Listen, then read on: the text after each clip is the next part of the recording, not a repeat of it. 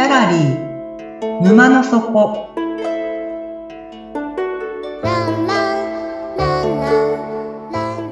これは月に2回だけオープンする不思議なギャラリー沼の底で店主のオセアンと織りなす抽象画の世界のお話。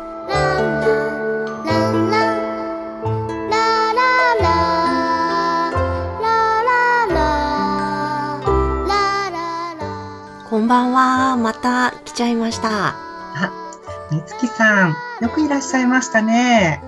今日もよろしくお願いします。はい、よろしくお願いします。はい、じゃあ、どうぞお席に、あの、テーブルの上にお茶用意してるから、楽にして座ってくださいね。はーい。うん。あのね、みつきさん、一つ質問なんですけども、もしもお金、時間、仕事、うんすべて自由にできる特権得られたとしたら、うん。うんみつきさん、どこに行きたいですか？ああ、日本全国をうん。旅行したいです。すべて。日本全国を旅行したい。はい。みつきさんが実はお酒を好きだということを私は情報を掴んでいるんですけど、えもしかしてその目的は？あ、そうです。日本全国の酒蔵さんを端から端まで歩そうく。ですか。訪ね歩く。なるほど。はい。壮大な夢ですね。うーん。旅行になりそうですね。いや、それができたらいいなーって思います。はい。いつかきっとできますよう。んうんうん。はい。ちなみに、うん私もですね、行きたいところがあるんですよ。はい。うん。だけどね、その行きたい場所っていうのは、うん。地図に載ってないんですよ。うーん。え、地図に載ってないんですか？そう。世界地図、どこに、どこにも載ってないっていう不思議な場所に行きたくってですね。へうーん、それがどこかというと、うん。私はですね、自分以外の世界に行きたい。ですよ。えー自分以外のですか？そう。ちなみにその自分以外の世界、どこにあると思いますか？え、自分以外の世界？うん。うん。どこにあるんだろう？ん、じゃあ、例えば、その、それは自分の外側にあるでしょうか？それとも自分の内側にあるでしょうか？うあ、外側っていうイメージです。外側っていうイメージですね。じゃあ、みつきさんなら、その自分以外の世界、外側に行くために何をしますか？ええ外側に行くために、うん。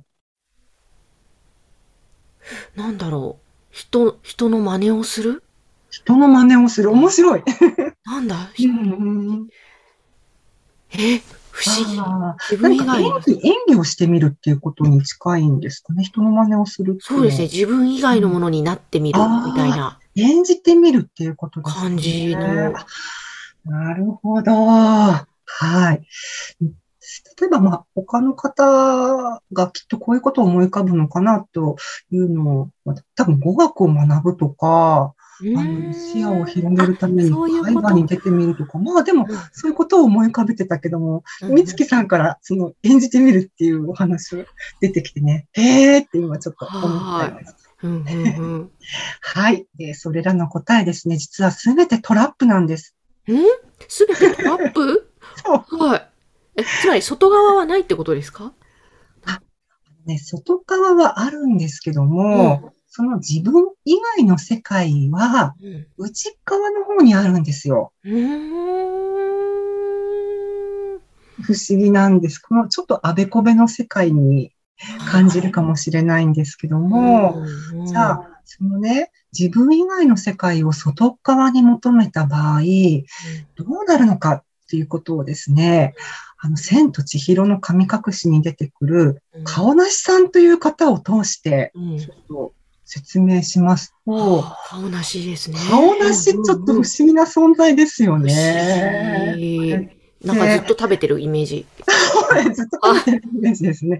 どんどんどんどん膨れ上がっていくんですけどもね。で、千尋の後をずっと追いかけ回すんですよね。うんで、あの、湯屋ってね、八百万の神様が疲れを癒しに来るお湯屋なんですけども、まあ神様が来る場所ですよね、湯屋って。うんうんあ、顔なしはうん神様でしょうか？いや、顔なしは違うんじゃないですかね。うん。うんそうなんですよね。あの橋をね、顔なし渡れなかったんですよね。そうだ、渡れなかったですね。そう。だからきっとあれは神様ではないだろうと。おいうーことが、なんとなくこう推察されるんですけども、うん。ちょっと顔なしは何者なのかっていう話、またどこかでうん。できたらね、いいなって思うんですが、さっき美月さんがおっしゃったみたいに、顔なしいっぱい食べてますよね。うんうんうん。外から内側に吸収して、えーだけど、どんどん体は大きくなっていくけども、寂しい、寂しい、線欲しい、線欲しいって、ずっとね、なかなか満たされることがないんですよね。うん。かわいそうな存在なんですけども、うん。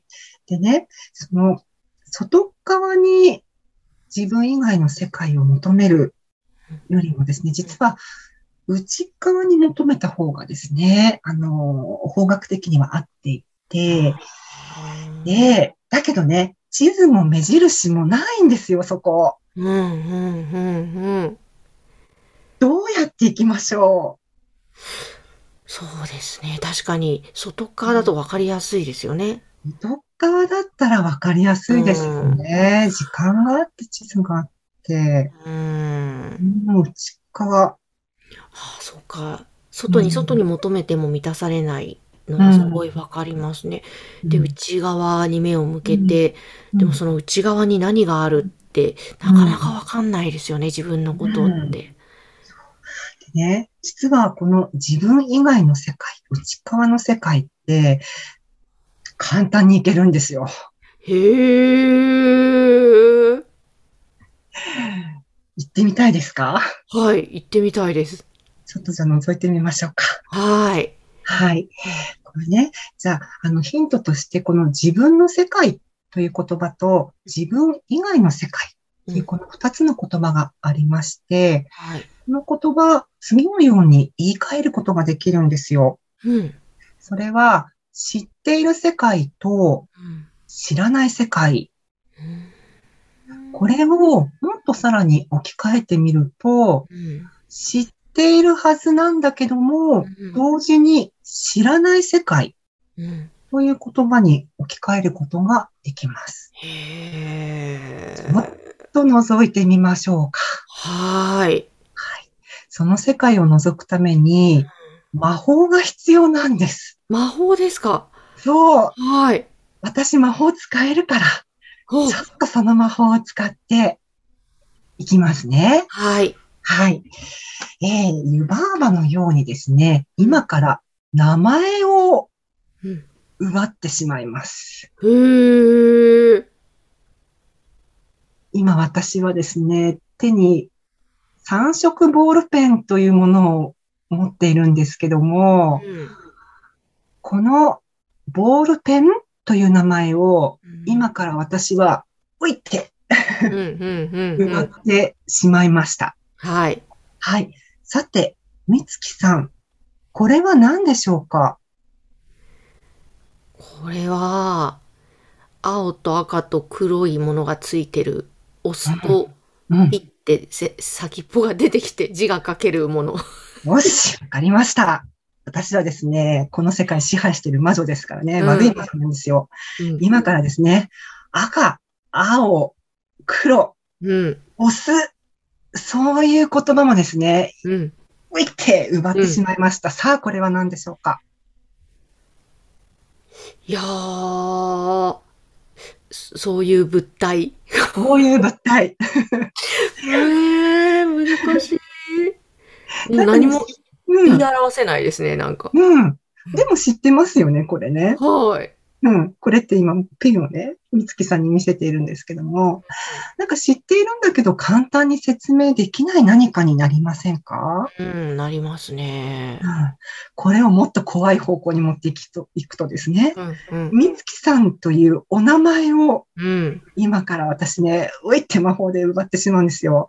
うん、うん、うん、うん。で意地悪だから現実世界のお名前、ご本名のですね、山口智子さんっていうお名前も両方とも私は今からえいえいって奪ってしまいました。はい。はい。さあ、質問します。あなたはどちら様でしょうか？ええ私は、わかんないですね。私は私です。私は私えでえむなんだ、難しい。難しいですね。あさあ、これですね。あんまり深入りするとちょっと危ないんですよね。この名前外しゲームと私は勝手に呼んでるんですけども、これ本気でやるとどうなると思いますか？あ本気でやると全て世の中にあるものうん。は、まあ、言葉で定義づけされてるというのが分かっうん。て、うん。実は何もないっていうのが分かるとかですかね。分かんないけど、なんだろう。うんなんだ、うん。なんだなんだってなっちゃいますよね。はいはい。うん。これね、本気でやると迷子になっちゃうんですよ。へえ、うん。ね、千と千尋の神隠しでもね、千尋も顔なしも白もみんな迷子なんですよ。うーん。不思議の世界。なぜ迷子になってしまうんだと思いますか？どうして安全に帰れないのか？なぜだと思いますか？へえ、自分が分からなくなるからですか？うん。何者か分からなくなる？うん。で、何者かっていうのを定義づけを探そうとして迷子になってるのかな？うんなんかその迷子になってるって心の状態、なんとなくこの閉じ込められてるような感じとかしませんか？あ行き先がわからないとかね。はい。うん。これね、答えを先に言っちゃうと、もう不思議の世界っていうのは、デザインできない世界なんだからな、なんですね。うん。デザインっていう言葉の定義いろいろあると思うんですけども、私はですね、あの、再現性というふうに定義しています。うーん。だからデザインができない世界、再現ができません。そういう世界が、この異界、不思議の世界なんですよ。もうちょっと、あの、説明すると、うん、名前の裏側にうん。絵がかかっているっていうお話をしましたよね。絵とかイメージとか、そ言葉とか。イメージって、なんか特徴がありましたよね。例えば、リンゴという言葉の絵、イメージは、みつきさんのうん、えっと、私、オセアンって言うんですけども、私のイメージと同じでしたか？違いましたか？オセアンさんと違いました。うん、違いましたよね。はい。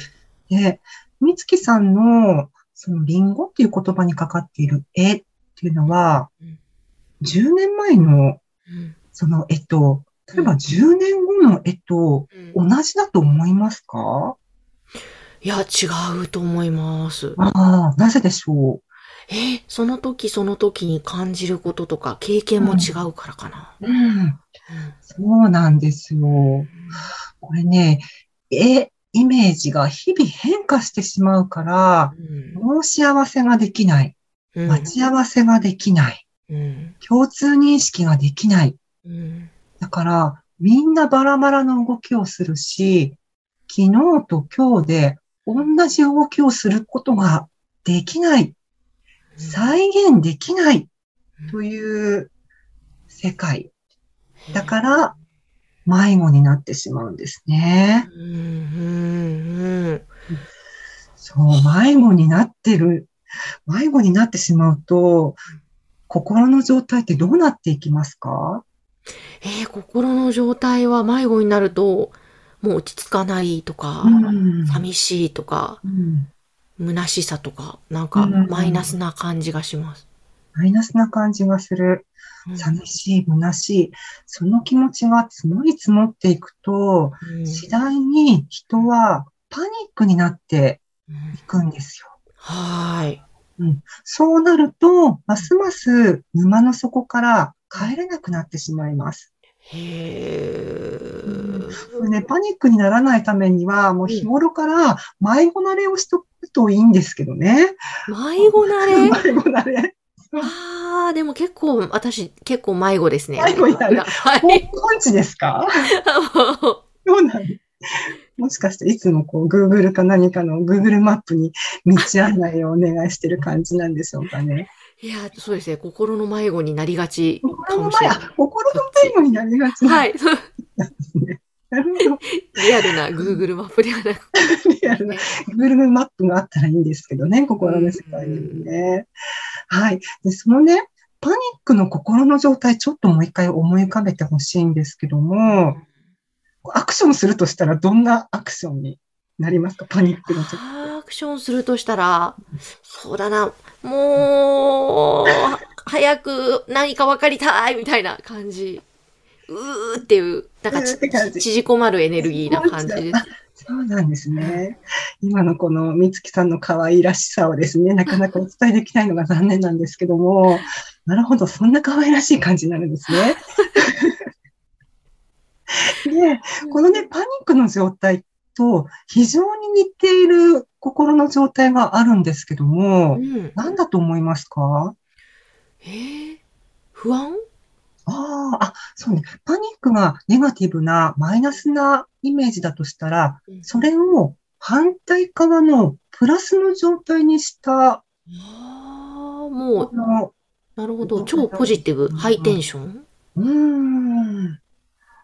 はい、これですね。驚きなんです。驚きですか？うん。こへのーパニックっていう心の状態と、驚き、サプライズですね。という心の状態、非常によく似ていて、コインの表面と裏面の関係性があるんですよ。へえ。